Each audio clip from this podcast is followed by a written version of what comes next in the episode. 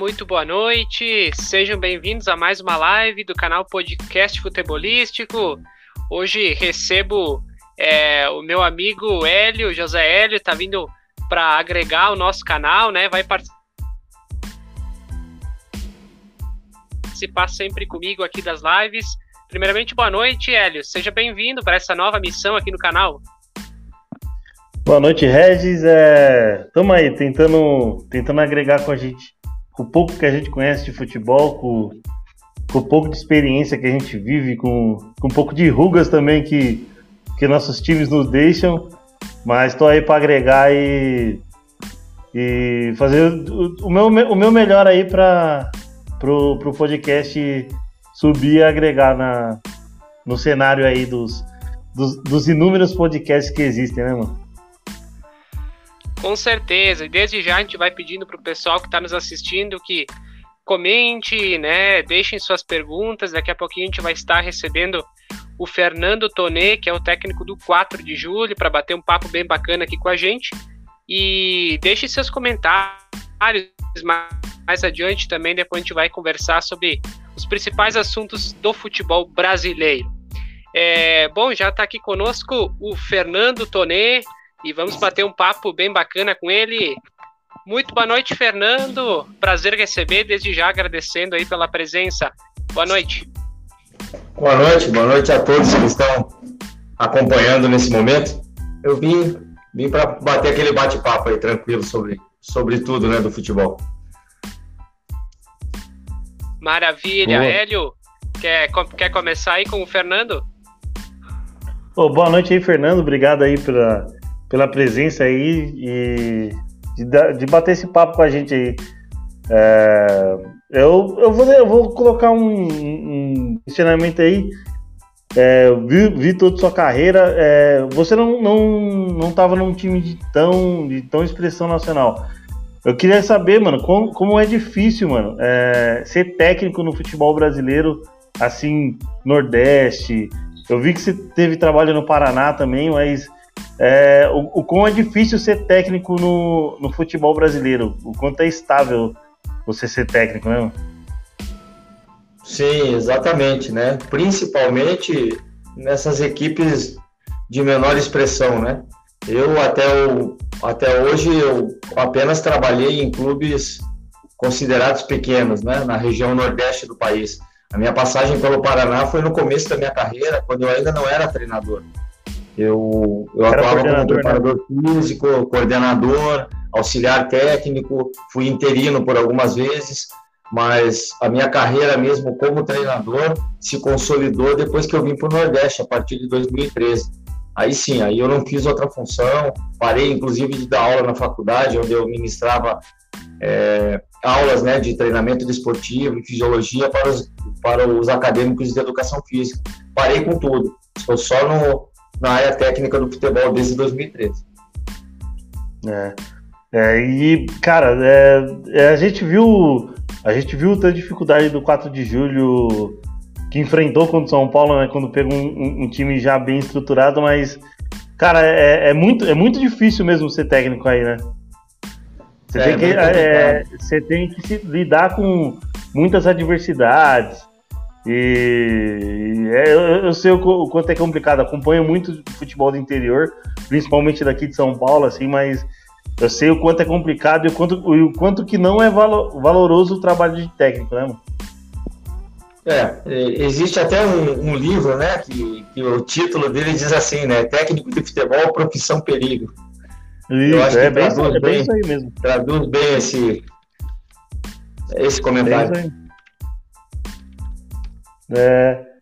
Quer, quer fazer uma pergunta, Reis?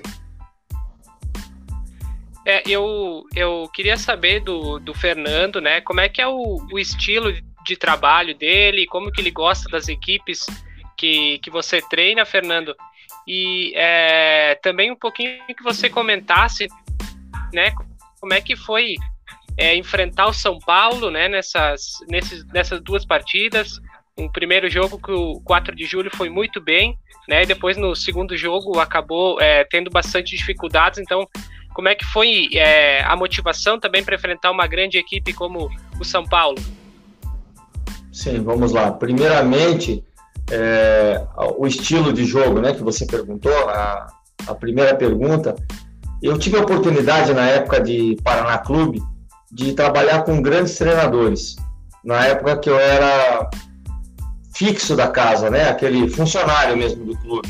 Eu era auxiliar e preparador físico e um, um quebra-galho, na verdade, né? Você ficava uh, auxiliando todo mundo e esperando a oportunidade. E na, naquele tempo, eu acompanhei muito, eu tive a oportunidade né, de vivenciar o trabalho do Cuca, do Adilson Batista, do falecido Caio Júnior, do falecido Loris Sandri, do Otacílio Gonçalves, da mais, das mais antigos, do Marcelo Oliveira, todos esses treinadores, não foram todos, mas eu, citei alguns, eu tive a oportunidade de ver, de acompanhar o dia a dia de trabalho, não só dentro do campo, como os bastidores, né, como a, os vestiários, como o dia a dia mesmo, o tratamento com os atletas. E eu procurei criar uma metodologia própria de trabalho. Mas a minha filosofia de jogo, o que eu sou apaixonado realmente, eu procuro seguir os, o, as estratégias, né? ou, ou seja, a metodologia, não estratégia, mas a metodologia que o Tele Santana utilizava. A minha ah, o futebol que me apaixonou foi o da seleção brasileira de 82. Eu, tive, eu era garoto, tive a oportunidade de acompanhar de perto essa seleção brasileira. E de lá para cá, depois que eu me tornei treinador, eu sempre procurei trabalhar com as equipes ofensivas, uma equipe que joga um futebol bonito, uma equipe que joga sem medo, uma equipe que joga para frente e procurando ser bem organizada, claro, né? Não se atirando, mas procurando ser bem organizada para que a gente conquiste os resultados. Em relação ao jogo do São Paulo, especificamente, tem dois fatores. Primeiro, um fator positivo. Nós fomos eliminados por uma grande equipe, por um gigante do futebol mundial, tricampeão mundial, inclusive, e nós vencemos uma partida. Nós perdemos a classificação pelo saldo de gols. Na pontuação terminou empatado. É. Então, esse é o ponto positivo que eu tiro. O ponto negativo, o resultado do segundo jogo. Por maior que fosse a superioridade do São Paulo, não era para a gente ter tomado aquela quantidade de gols que nós tomamos no segundo tempo. Até, isso na minha análise, até os 15 minutos mais ou menos do segundo tempo, o jogo estava com vitória do São Paulo por 3 a 1, mas com uma possibilidade real da gente fazer um gol e levar a partida pros, e tentar levar a partida para os pênaltis. A teve, te, teve um teve uma cobrança, teve um pênalti meio, teve um lance de pênalti bem duvidoso também a favor de 4 de julho, né? Sim, teve essa situação, mas eu nem coloco isso em, em consideração, porque a partida, mas poderia, claro, né? Foi, foi uma situação. É. Como, como teve um gol também que aparentemente parece que estava impedido do São Paulo, isso o terceiro gol, acho, o segundo gol, no primeiro tempo ainda. Exatamente. Independente, né? o que o que me deixa, por exemplo, o que me deixa chateado de, em relação a esse jogo não foi a desclassificação, foi os 15, os 30 minutos finais da partida. A partir do, do 15 minuto do segundo tempo contra o São Paulo, nós tomamos o quarto gol e a equipe desandou, desorganizou, não tinha mais posicionamento tático definido. E quando começou a tomar um gol atrás do outro, os atletas desmotivaram e desistiram do jogo. E isso não pode acontecer. Eu já cobrei deles, inclusive, porque nós estamos disputando uma Série D do Brasileiro, onde eu tive a oportunidade no ano passado de subir para a Série C com o Altos, um time aqui do Piauí também. Nós tivemos o acesso e eu estava dando alguns exemplos para eles pós-jogo São Paulo. Falei assim, a gente não pode ter esse comportamento que nós tivemos nos últimos 30 minutos do jogo com São Paulo. Não se desiste da partida antes da hora, não entrega os pontos antes da hora. Por maior que seja o adversário, por mais forte que seja esse adversário. Então a gente tira muitas lições desse jogo. Só o que me chateou foi a quantidade de gols que nós tomamos depois dos 15 minutos do segundo tempo. Fora isso, os atletas estão de parabéns, a cidade e os torcedores que nos acolheram aqui de braços abertos depois da derrota do São Paulo. nem parecia que nós tínhamos perdido por essa quantidade de gols tão grande. Então isso nos deixa satisfeitos e contentes de saber, de saber que mesmo assim o torcedor, a imprensa, a diretoria apoiou o nosso trabalho porque a gente joga de forma agradável aos olhos para o torcedor e para a imprensa aqui do estado do Piauí. Boa.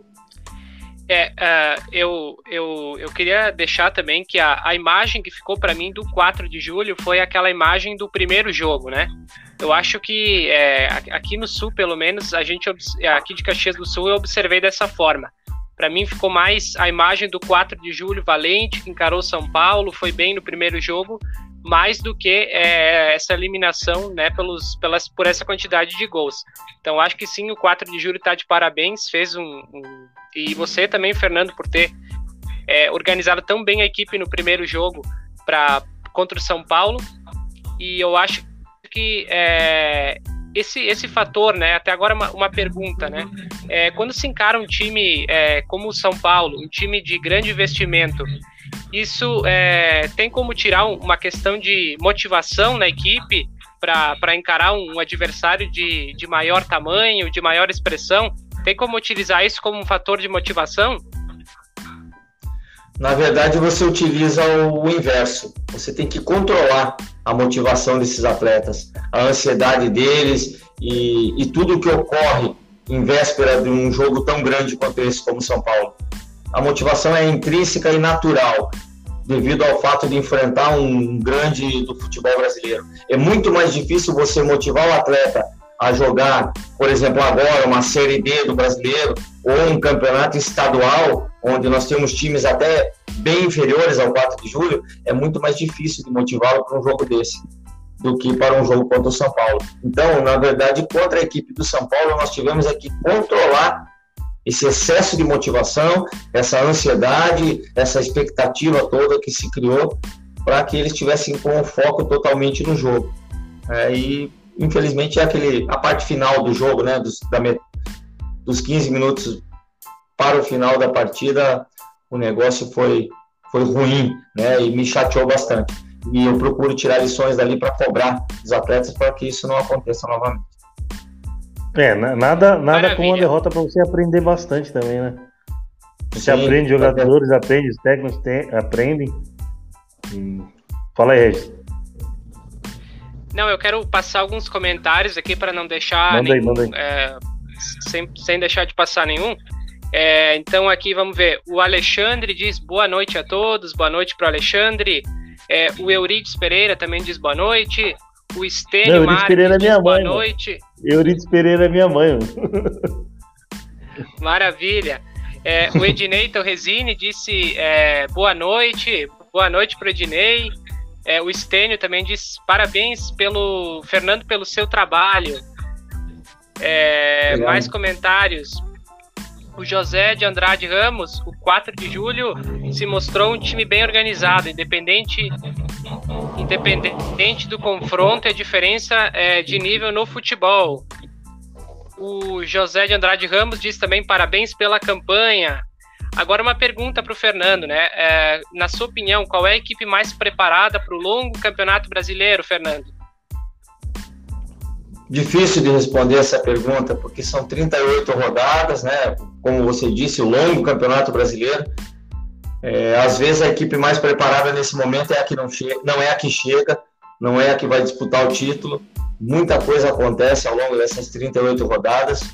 É, os times que são considerados favoritos, eu acredito que devem brigar na ponta de cima. Agora é muito muito cedo ainda para a gente definir uma ou outra equipe que vai chegar, né? Que vai chegar na ponta, que vai brigar pelo título mesmo. Pô. É, vou fazer uma pergunta aqui, Regis. É, ô, Fernando, é...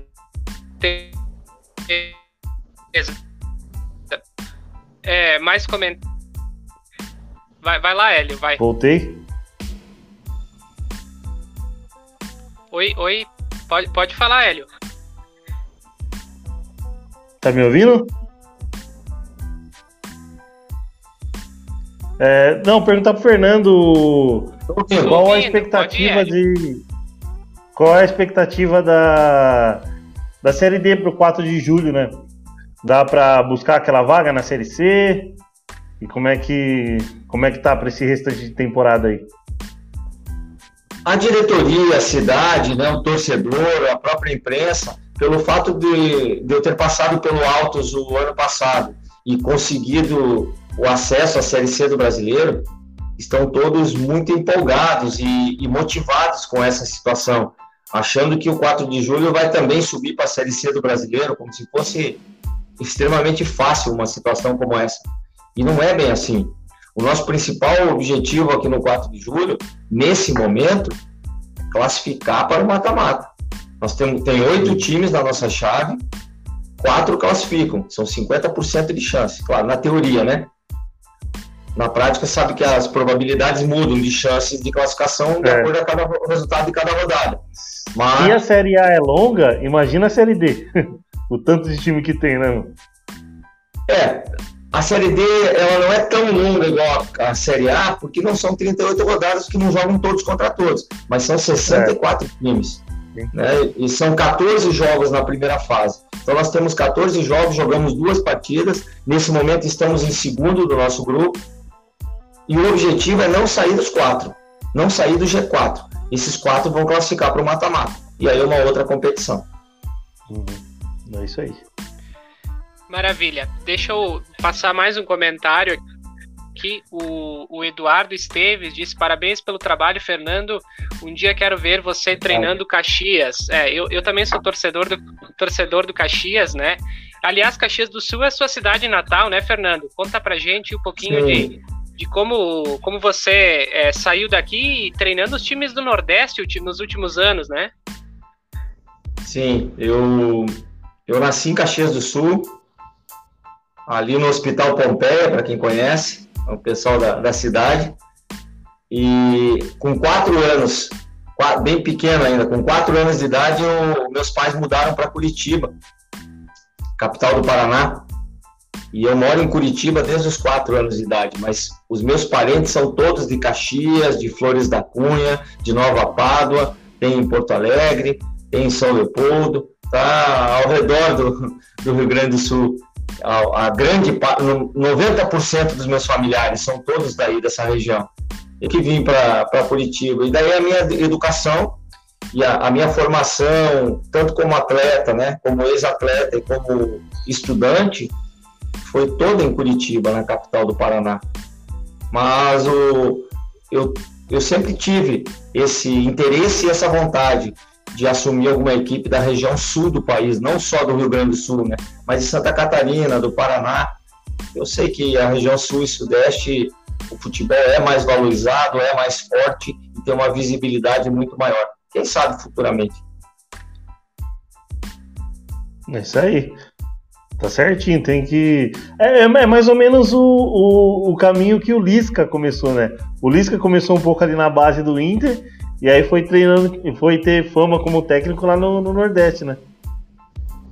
Verdade. então... Tem muitos, né? Tem muitos que fazem isso, né? A gente sai lá da região do centro, sul e sudeste, onde é muito concorrido, e vem mostrar o trabalho aqui em cima, onde eles, eles é, gostam de, de profissionais que vêm lá do Sul e Sudeste, né? Eles têm um, um, reconhecimento maior e a gente acaba conquistando espaço aqui. Apesar de que eu, eu, atribuo mais a conquista do espaço aqui no Nordeste pelos resultados, não por ser do Sul do país.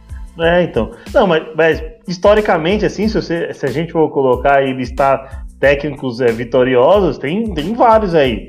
Felipão, Mano Menezes, Tite, é, é, o Lisca também, o Lisca faz muitos bons trabalhos. Eu acho, eu, acho o Lisca um, um, um grande técnico.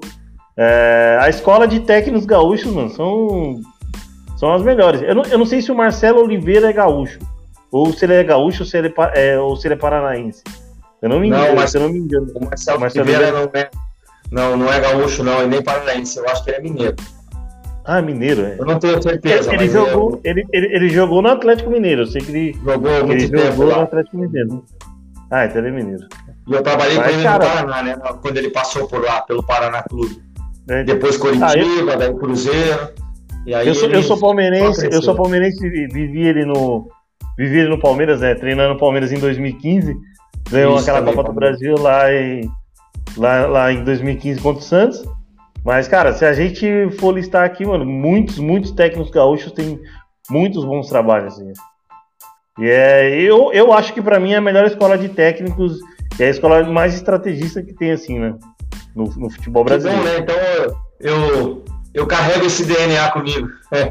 É isso aí. Carrega uma responsabilidade, né? Sim, sim, sim. Isso dá. Isso motiva a trabalhar cada vez mais ainda para conquistar o espaço também. É, então. É, você. Eu ia perguntar para você se você. Qual, qual o principal trabalho, a principal conquista, assim, uma que foi mais marcante na sua, na sua carreira? Não, não precisa ser um título, mas pode ser uma, uma temporada, né? Vamos dizer assim. Sim. A temporada de 2016, quando eu estive no Alecrim do Rio Grande do Norte, o Alecrim fazia 28 anos que não chegava numa final de turno. E nós chegamos à final contra o ABC.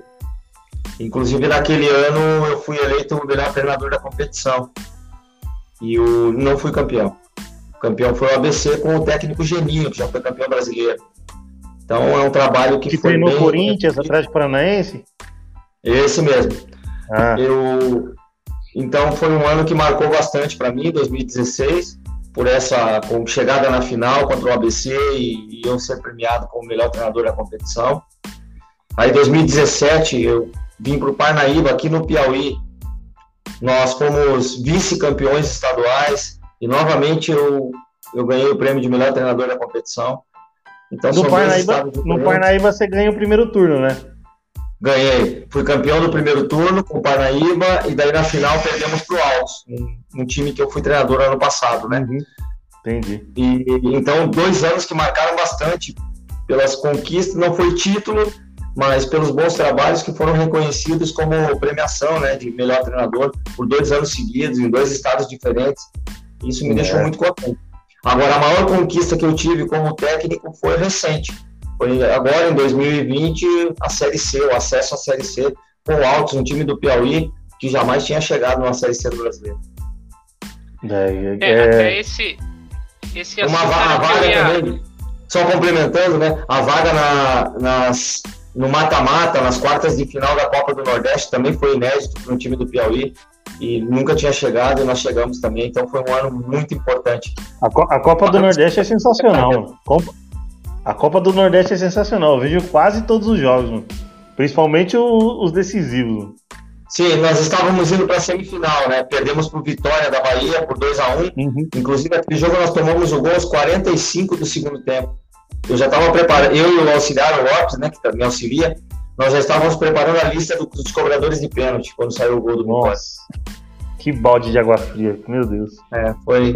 Mas nós chegamos longe, foi inédito ali também aquela, até aquele momento. Então, uhum. foi marcante para a minha carreira e para o estado aqui do Piauí, né? Essas duas conquistas. O mata-mata da Copa do Nordeste e o acesso à Série C do Brasileiro. E agora estão querendo aqui no 4 de julho, né? Falei, vamos lá, vamos, é vamos aí, tá certo. Um joguinho, um joguinho de cada vez. Um é, exatamente. Uma aqui, outra ali. A, caminha, a caminhada é longa. É, a caminhada é longa. Bom, é, Fernando, eu queria te perguntar sobre a Série D, então, né? É, a Série D, que é uma competição, como você já disse, bastante complicada também, e que e a prioridade do 4 de julho é conseguir se classificar para os mata-matas, né?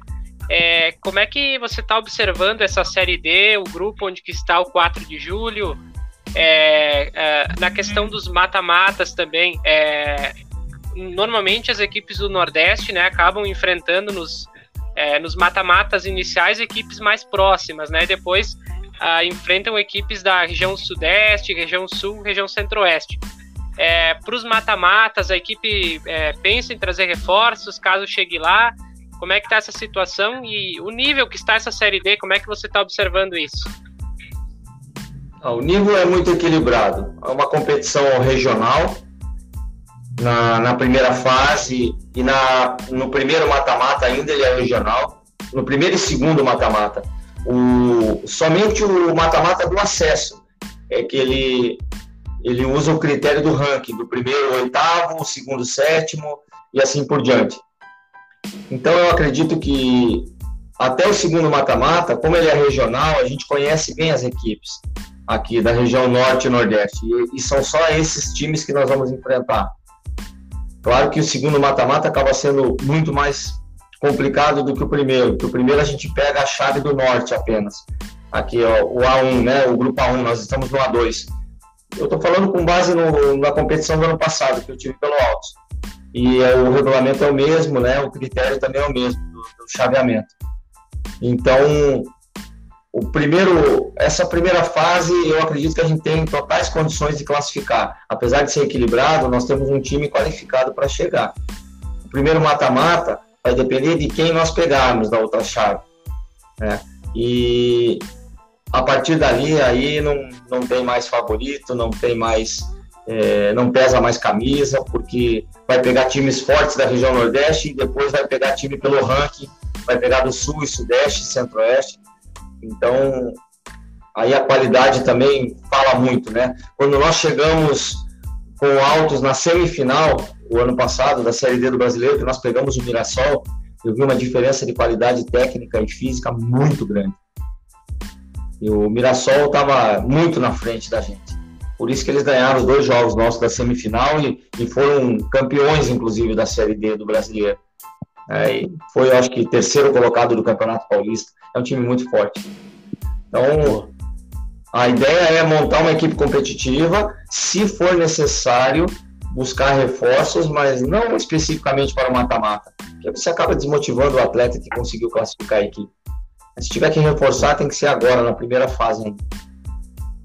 Até, até que fase é. pode, pode contratar o Fernando?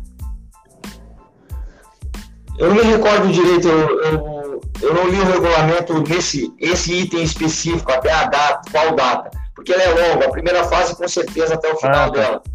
Eu ou, acho ou que... deve, ou deve ser uma data para todo o calendário nacional também, né? Tanto é, Série A e Série D, né? Não, não, é específico para a Série D. É específico ah, para a tá. Série D. Ah, eu, se eu me recordo, se eu não estiver enganado, eu acho que foi até o primeiro mata-mata até o primeiro mata-mata do, do, da competição do ano passado, aonde encerraram as inscrições. Mas pode ser que tenha mudado, eu tenho que dar uma olhada, inclusive, no regulamento. A gente não se preocupa, não se preocupa muito com isso nesse momento, porque a primeira fase, com certeza, você tem possibilidade até a última rodada de contratar jogador.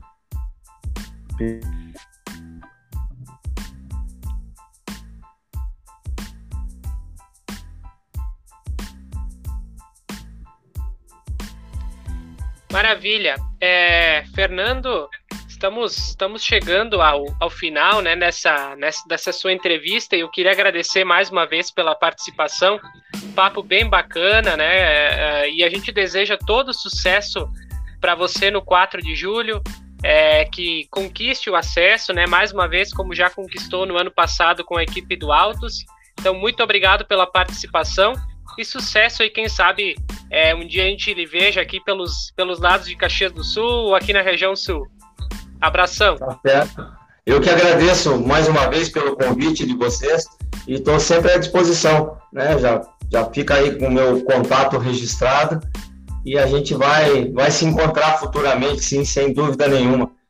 Tenho um caminho muito longo ainda dentro do futebol, sabe que a área de treinador, esse cargo de treinador, a gente vai até a aposentadoria, então tem muito, tem muito tempo de estrada ainda, e vocês também nesse, nesse trabalho que vocês vêm fazendo, são jovens, e com certeza a gente vai futuramente se encontrar nesse, nesses caminhos da bola.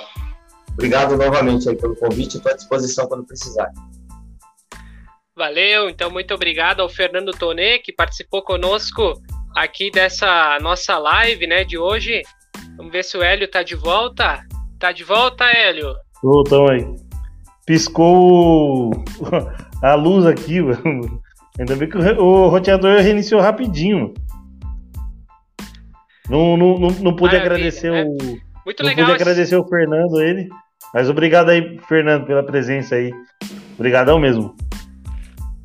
Entrevista muito bacana, né? O Fernando, bastante conhecimento aí das, É, e gostei muito da, da filosofia de trabalho dele, né? O, o, jeito que ele gosta que as equipes joguem. Com certeza aí o 4 de julho vai chegar firme né, nessa disputa do acesso na Série D. Uhum. Pô, é. ele, ele, ele falou bem, ele é um cara que fala bem, ele é um cara. É, é, é, um, é um cara que sabe o que tá falando. Mano. E outra, dá para perceber, né, que ele, ele sabe como gerir um grupo, como gerir um time, né, é, na questão de, de vestiário, né.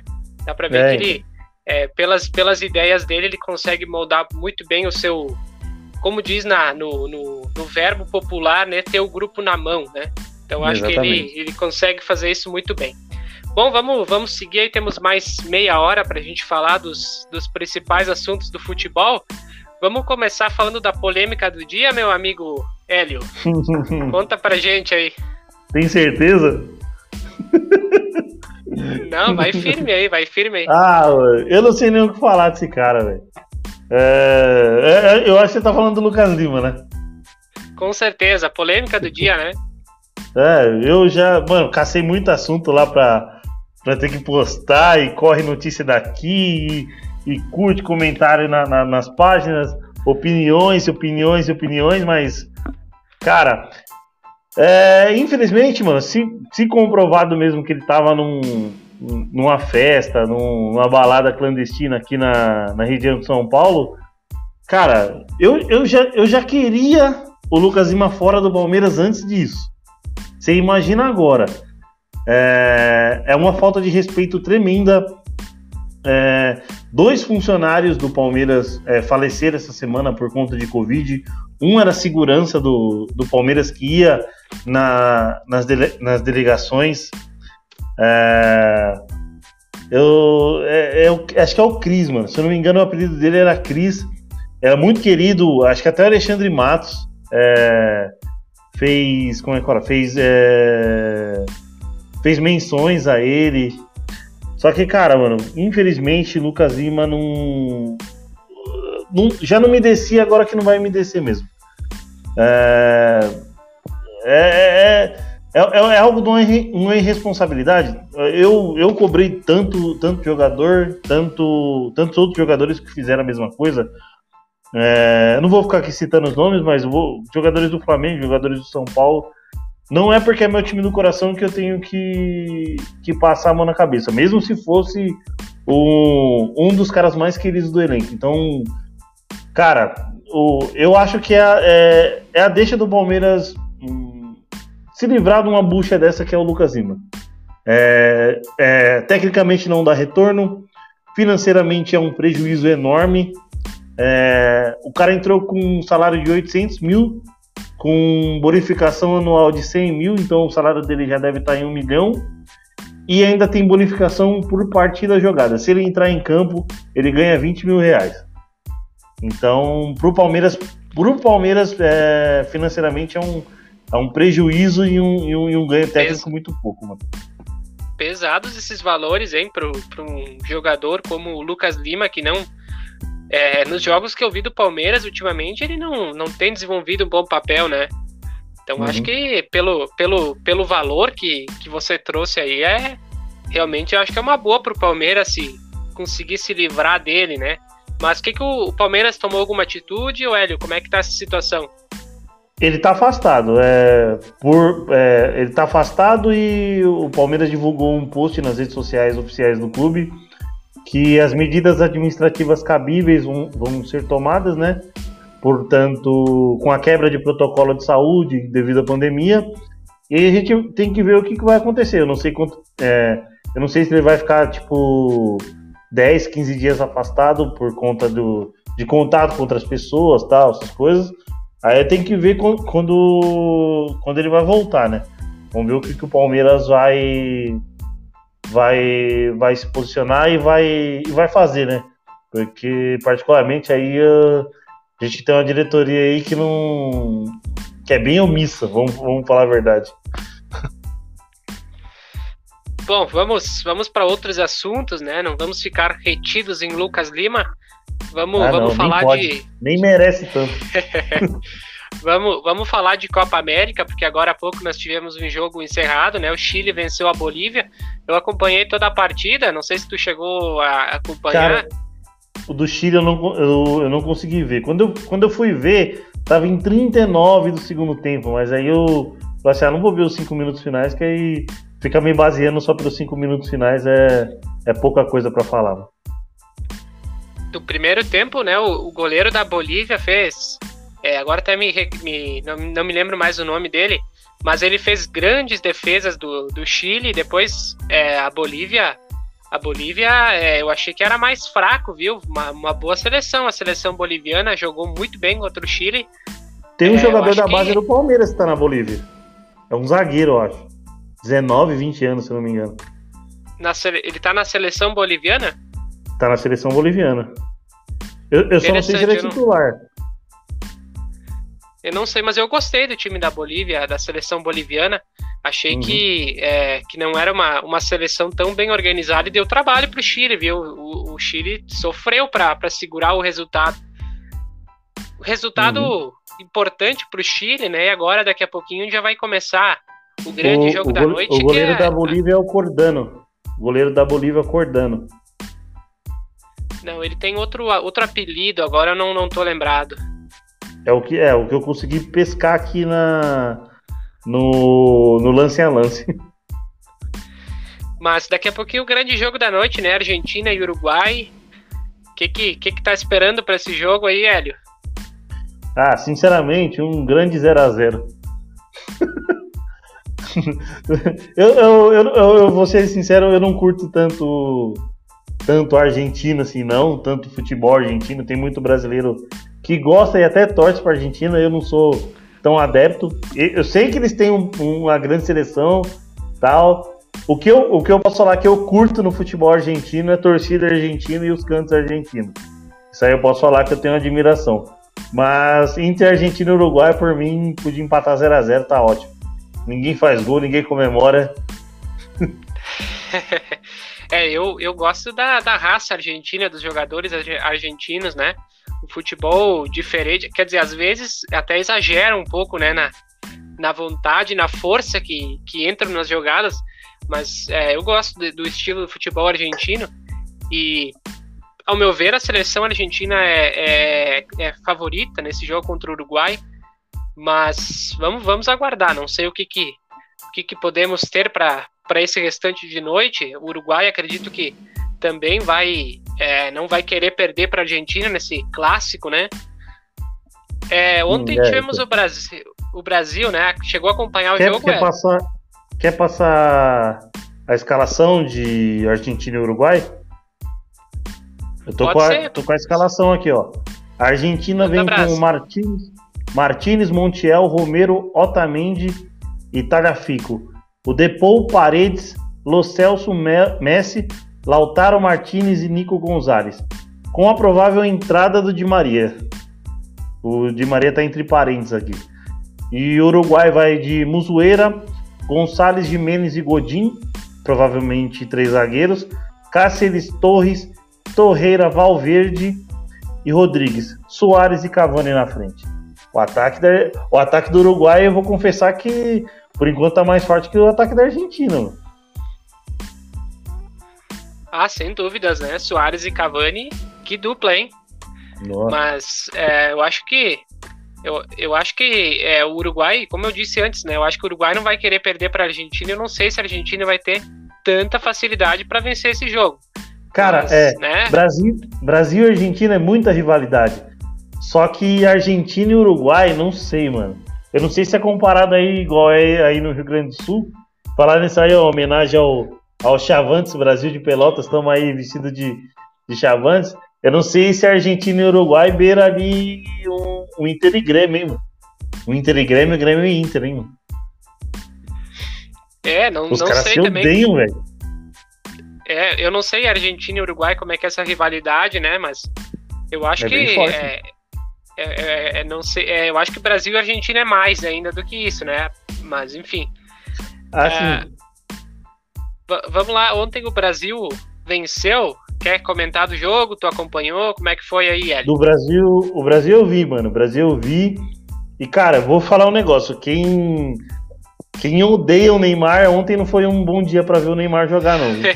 o Neymar jogou bola, mano. O Neymar jogou bola. E, cara, é, é o que eu peço para a maioria do, dos brasileiros. Eu sei que muita gente não concorda com o que acontece na CBF, ou até mesmo no, na, na comissão técnica, por escolhas, esquema táticos, etc. Só que, cara, a gente, a gente precisa resgatar um pouco do patriotismo que era do, do Brasil na década de 90 e na, na época que eu vivi. Eu pintei muita rua para a Copa do Mundo, então a gente a gente tem que dar uma moral pro Brasil sim, mano, porque pro Brasil, pro Neymar, que é, ele, é eles que vão trazer Copa do Mundo pra gente. Não é argentino, não é português, não é belga que vai trazer isso. Então a gente precisa se fechar, mano. E ontem, cara, ontem o moleque jogou bola. Eu concordo, jogou demais o Neymar, né? E até nesse assunto que tu entrou, é. Cara, eu, eu não consigo entender. Hoje em dia, né? Tem gente que não sabe nem o dia que a seleção joga. Tu fala que o Brasil ganhou, ah, o pessoal eu... nem, tá, nem eu... tá sabendo. É, é complicado. É... é... Com esses meus trabalhos aí de podcasts e o canal do Palmeiras que eu tenho, às vezes eu, eu, eu, me perco um pouco no tempo. Por exemplo, ontem eu fui lembrar que tinha jogo do Brasil faltando 15 minutos. Mas eu lembrei e falei, não, vou ver o jogo. Jogo do é, Brasil. É, é uma diferença que eu me lembro quando eu era menor, que quando tinha jogo do Brasil, numa Copa do Mundo, meu Deus, né? O pessoal se fechava comércio antes. Eu me lembro até as, uhum. as aulas suspendiam para acompanhar a seleção. Hoje não se vê mais isso, né? Cara, é, eu, eu vi. Que eu vi a Copa do Mundo de 2002 de madrugada. Eu tinha, vai, eu tinha 15 anos, 15 para 16 anos. Então era a época que eu só estudava. Então, quando, quando os jogos do, da, da Copa do Mundo eram de tarde, como foi em 98 ou como foi em 2006, 2006 eu já trabalhava. Só que, mano, foi a única Copa que eu consegui ver todos os jogos, porque era de madrugada. Então, eu varava a madrugada vendo, vendo o jogo. Eu despertava para ver Argentina e Inglaterra, é... Mano, você é louco. É, era, era, outra, era outro nível, mano. Era outro nível. Isso já se vão. É, 2002. 18, não, 18 anos? 18 anos, né? Do. Do Pensa? 19. Da... É, 19. Da, daí é 19, 2002, né? 2021 é, 19, 19. estamos agora. Isso. É, essa pandemia deixa a gente meio doido pelo tempo aí. Bom, vamos seguir aqui com comentários que eu acabei passando sem ler antes. Uhum. Guilherme Lunardi diz: abraço, Regis, um abração para o Guilherme Lunardi, meu amigo torcedor Grenar. O José de Andrade Ramos diz: pergunta para o Fernando quando que, quando que a filosofia é, facilita o seu trabalho no futebol. Felizmente eu não, não, cheguei a ver a pergunta antes de, de dar tempo de pedir para o Fernando, mas quando, enfim. Quando eu ia te, te lembrar, eu caí. Que aí piscou aqui. Mas é, é, meu pai que tá mandando as perguntas aí. Meu, meu pai aí que é, que é mais antigo aí, pode falar um pouco mais das Copas do Mundo aí que a gente viveu aí, mano. Ele diz aqui que ele já trabalhou em 22 clubes no Brasil. Acho que ele se refere ao Fernando Tonê, né? Fernando. E, e, ele diz Inter e Grêmio não tem igual. A rivalidade, né, que a gente comentou agora é, há pouco. Exatamente. É uma rivalidade que porque agora não tem torcida, né? Nos últimos Grenais, até quando tinha torcida, não tava dando tanta briga, mas tinha épocas aí que era muita último, confusão. O último Grenal que teve, teve torcida mesmo, saiu um pega pra capar na Libertadores, né? Ah, sim. Não, mas eu digo entre torcedores a briga, né? Não entre ah, jogadores. Não, mas é. eu acho que o, que o que acontece no campo vai passando. Se tiver quebrar pau dentro de campo, passa pra torcida. E aí vai. Maravilha. É, você tá aí com uma, uma bela camisa do, do Chavante, Brasil de Pelotas, Brasil de Pelotas que entra em campo também daqui a pouquinho pela Série B às 9h30 contra Isso. o Goiás, jogando em casa. Bom, vamos falar Goiás. da Série A agora? Bora. É, o que que, que que tu tem de destacar aí da Série A? Alguma, alguma surpresa aí? Cara, eu vou destacar. Eu, eu iria destacar a vitória do Palmeiras, mas para não, não ser um pouco clubista, eu vou destacar a vitória do, do Bragantino sobre o Corinthians lá na, na Neoquímica Arena. E falar para vocês, o Bragantino O Bragantino demorou um pouco para se acertar no brasileiro do ano passado, até brigou um pouco ali na zona de rebaixamento. Mas, cara, eles estão com um time ajeitadinho. E eles ganharam sem o Claudinho que, que testou positivo para Covid-19, né? Até tirei ele de última hora do meu cartola, mas, mas os caras ganharam sem o, sem o Claudinho. Cara, eu nem escalei o Cartola na última rodada, 6h25 da tarde, eu tava lá escalando, fui fechar o time 6h30, já não dava mais.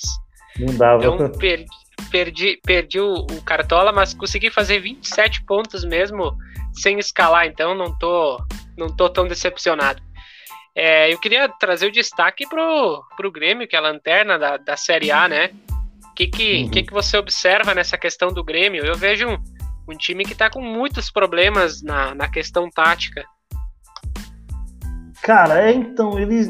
O, o Thiago Nunes. É, é que acho que o Thiago Nunes está tentando.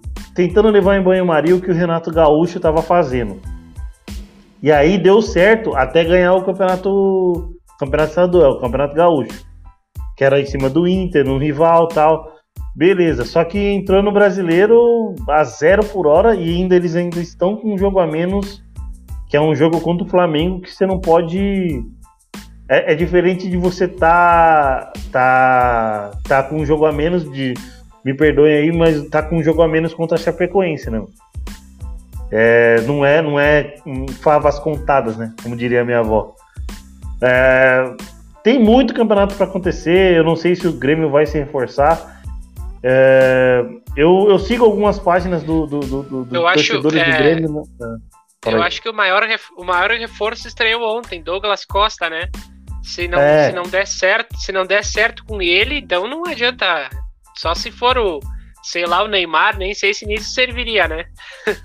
é que eu vejo, eu vejo muito. Eu acompanho algumas redes sociais de, de gremistas que que eles fazem, que, que eles reclamam muito dos laterais que tem, entendeu?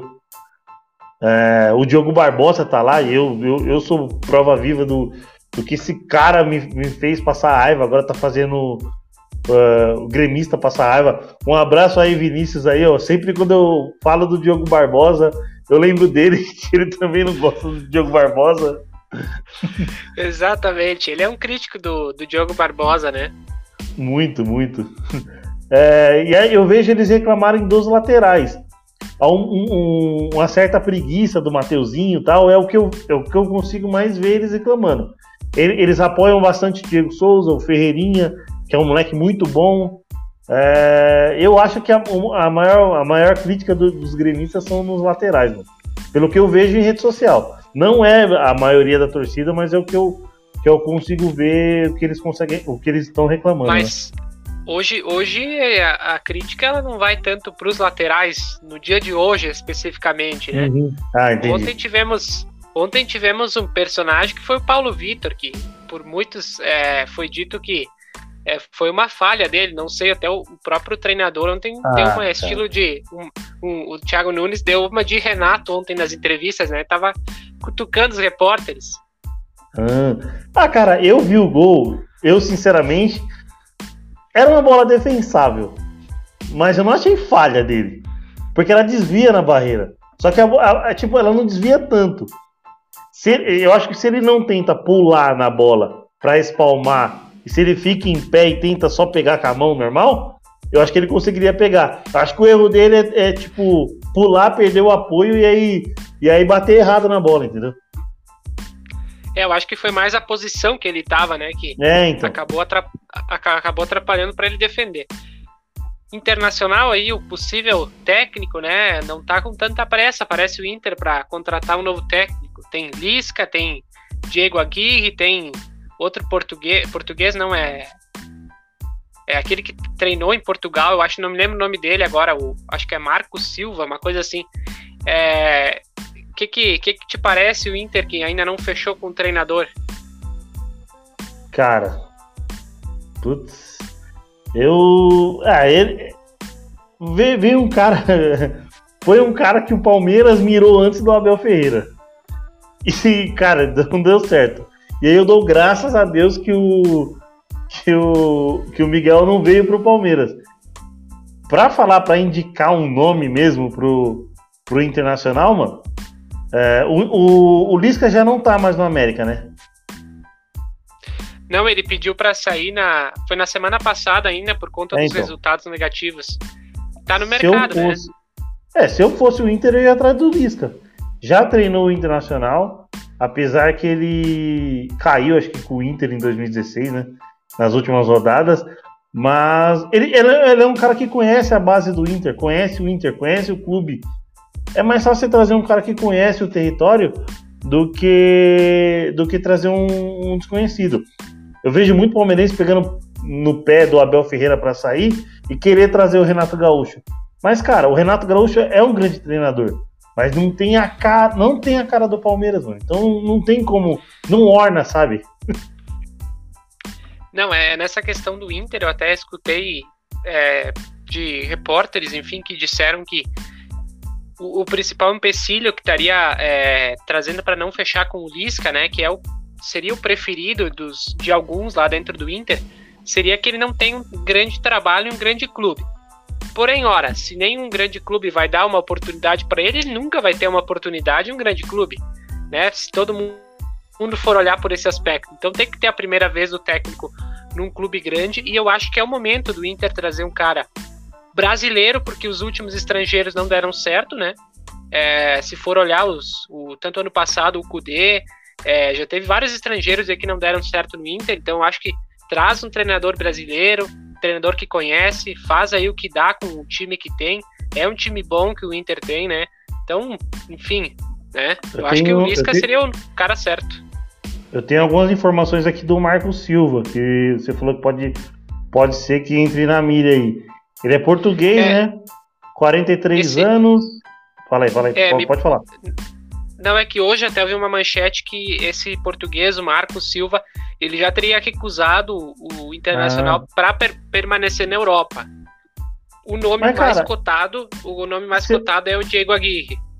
Pelo, ó, pelo que esse Marcos Silva tem no currículo, ele chega até com um, mais, mais gabarito que o Abel Ferreira. Porque ele tem. Ele tem uma taça de Portugal. É, ele, ganha, ele foi campeão grego e, e, ganhou a segunda divisão de Portugal, mano. E o último time que ele treinou foi o Everton. Mano. Ele tá sem clube desde. É, ele tá sem clube já tem um tempinho, né? Desde 2019. Já é uma. Se ele não tivesse reciclando, é. É complicado. É diferente do Palmeiras que pegou o Abel em atividade, né? É, o, o que, eu, que eu ouvi mesmo hoje foi que ele teria recusado. Não sei se chegou a ser uma proposta oficial, uma, uma sondagem, enfim que ele preferia permanecer na Europa. Eu até acho que o Internacional não sei se tem tanto dinheiro para contratar um técnico como um português Marcos Silva, né? Mas enfim, uhum. é, vamos falar dos jogos de amanhã do dessa próxima rodada da Série A. Bora, então vamos. vamos ter, vamos ver o que, que tem de interessante, né? Tipo, vamos ter Cuiabá e Grêmio que foi adiado, né? É um jogo que estava previsto para o domingo. Amanhã só vamos ter Flamengo e RB Bragantino. O que que que, que te parece, meu amigo Hélio? Acho que um jogo bem equilibrado, hein? Bragantino tá bem. Jogo pra é, gols. Amanhã, amanhã Flamengo é bom pro mercado de gols, né? Como os traders, os traders dizem, bom pro mercado de gols. Cara, é, Maracanã, 9 da noite. É, eu espero, é, como torcedor, tem que ver como é que eu vou analisar. Se eu vou analisar como torcedor ou imparcialmente. Não, imparcialmente mesmo, falando sério agora, sem, sem brincadeira, se tem algum flamenguista aí vendo a live, é, é jogo pro Flamengo ganhar. O Flamengo é mandante, é, vem de uma sequência boa, dois, duas vitórias em cima do Curitiba na Copa do Brasil. É, eu, espero, eu espero que o Flamengo. Espero não. É, é, é certo que o. É certo não. Provável que o Flamengo ganhe. O Flamengo é favorito. Beleza. É, outros jogos eu vou passar aqui a lista, depois é, vamos ver se tem mais algum outro destaque interessante. Palmeiras contra América Mineiro no domingo 11 da manhã. É, vou ter que, que, levantar, vou ter que levantar cedo para fazer pré-jogo. Acredito que o Palmeiras é, é, deve vencer, né? América tá meio é, destrambelhado, meio desencontrado ainda nesse início de Série A. Perdeu o Lisca agora. Não, não sei se contratou o novo técnico, mas é, tá meio perdido ainda no América. Bahia e Corinthians no domingo, 4 da tarde. É, Inter e Ceará, também às 4 da tarde. Depois às 6 e 15 três, três jogos. Atlético Paranaense contra Atlético Goianiense, Fortaleza e Fluminense, Santos e São Paulo. Esse jogo também é interessante, hein, Hélio? É, cara, é, como, como eu vivo aqui em São Paulo e tenho mais amigos aqui, tá sendo o clássico dos desesperados, mano, porque o São Paulo. O São Paulo tem um gol na competição e apenas dois pontos. Dois pontos, é. O, o Santos está um pouco acima, mas tem quatro pontos. Só que a situação que o, que o, que o, que o Santos vem e o, o futebol apresentado empatou contra o Juventude na, na penúltima rodada, né? Que na última perdeu o Fluminense Isso. de 1 a 0 é, Era um jogo para o Santos ganhar em casa, não, não, não teve poder ofensivo nenhum. Esse jogo eu assisti inteiro. É, ontem assisti só os melhores momentos de Fluminense e Santos e também foi, pelo que eu pouco que eu vi, foi dominado.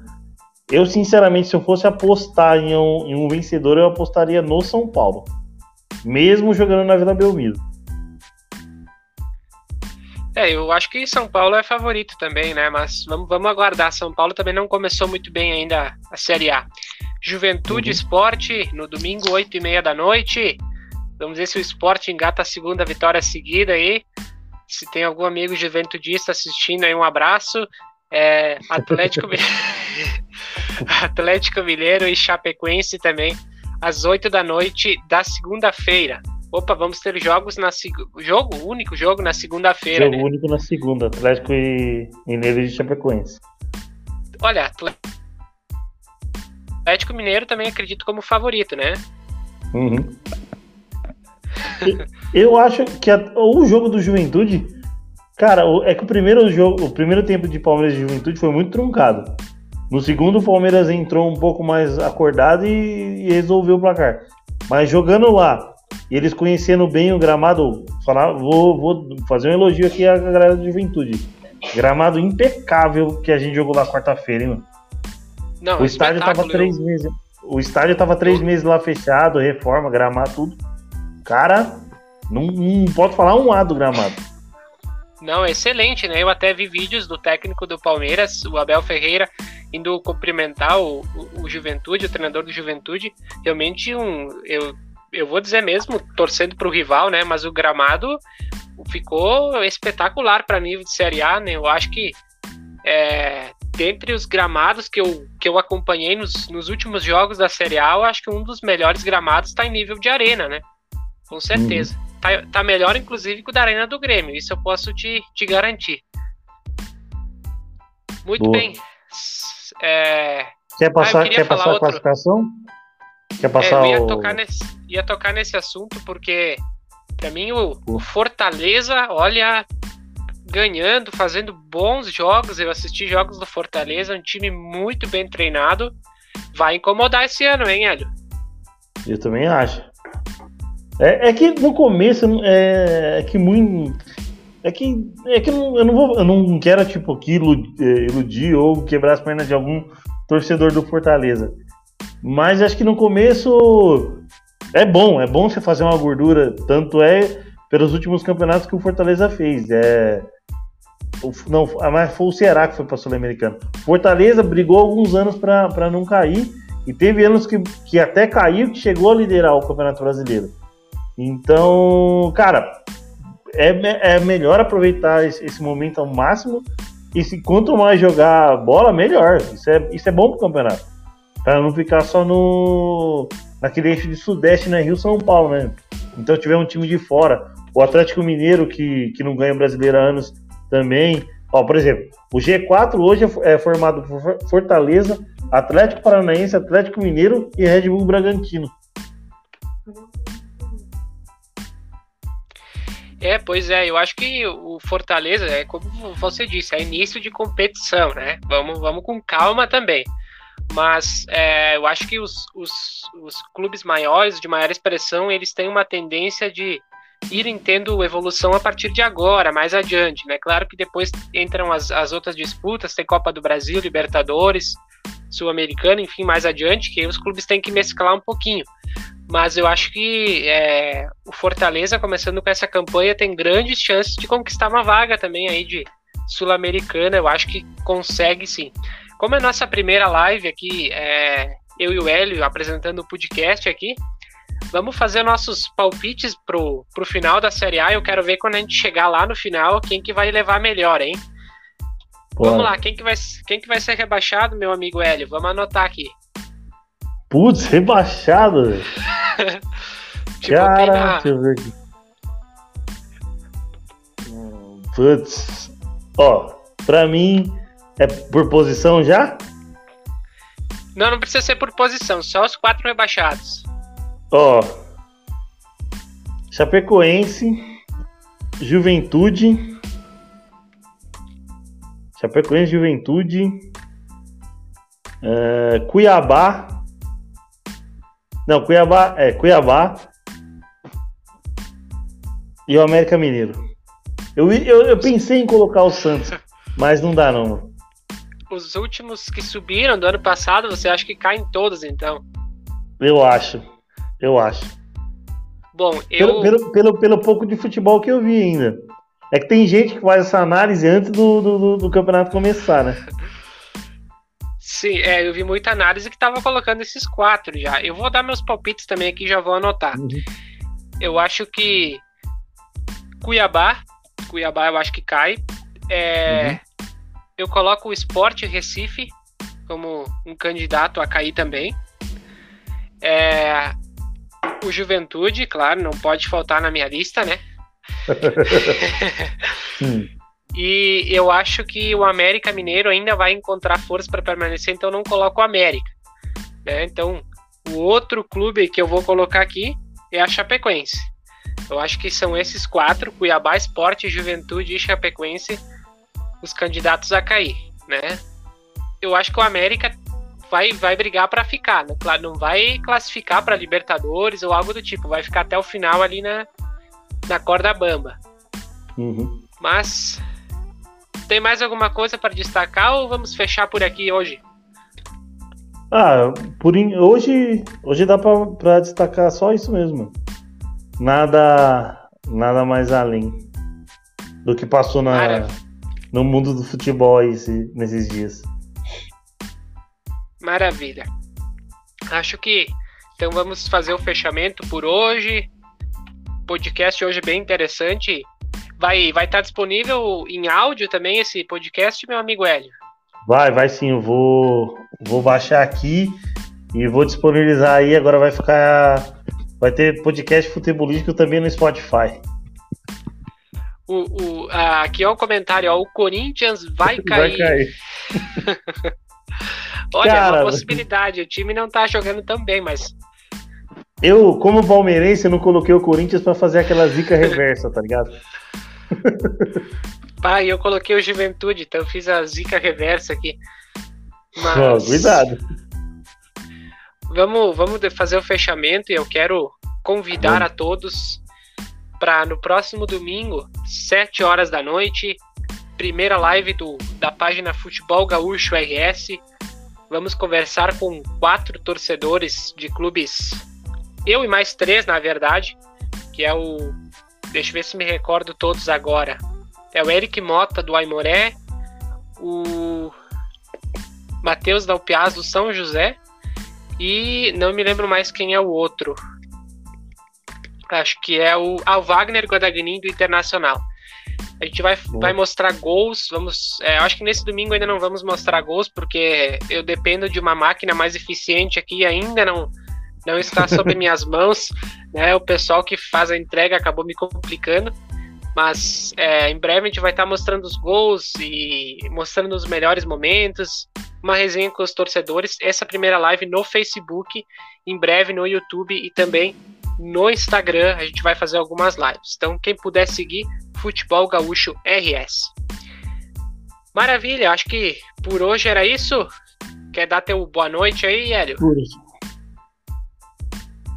Dar boa noite aí, agradecer a galera que estava no chat. Meu pai, minha mãe estavam aí também. É, o Guilherme Lunardi, Eduardo Esteves, o Alexandre Bro, que é daqui de Francisco Morato. É, o Estênio, que é parceiro meu lá do, do, canal do Palmeiras, lá, lá do Palmeirense News. A galera que é palmeirense aí, mano, quer, quer curtir as notícias aí, mano. Segue a gente nas redes sociais, que é Palmeirense News Oficial, em todas. Podcast, Twitter, Facebook e aqui no YouTube também. Beleza, rapaziada? Boa noite, brigadão, tamo junto. Hélio, muito obrigado pela força, entrando no nosso projeto do podcast futebolístico a partir de hoje, então vai estar conosco aí nas sextas-feiras às 8 horas da noite para a gente sempre bater um papo, entrevistar de vez em quando algum convidado. Então fiquem ligados para as próximas edições e novidades em breve, né? Novidades em breve, novos quadros. Estamos, estamos bolando coisas boas aí pro, pro canal. Então, muito obrigado Boa. a todos, um bom final de semana, curtam bastante futebol, é, evitem as aglomerações, continuem se cuidando e vamos e em juízo, frente. rapaziada. Exatamente. Vamos em frente que é, muito nos aguarda para esse final de semana de futebol. Abração a todos, valeu, tchau.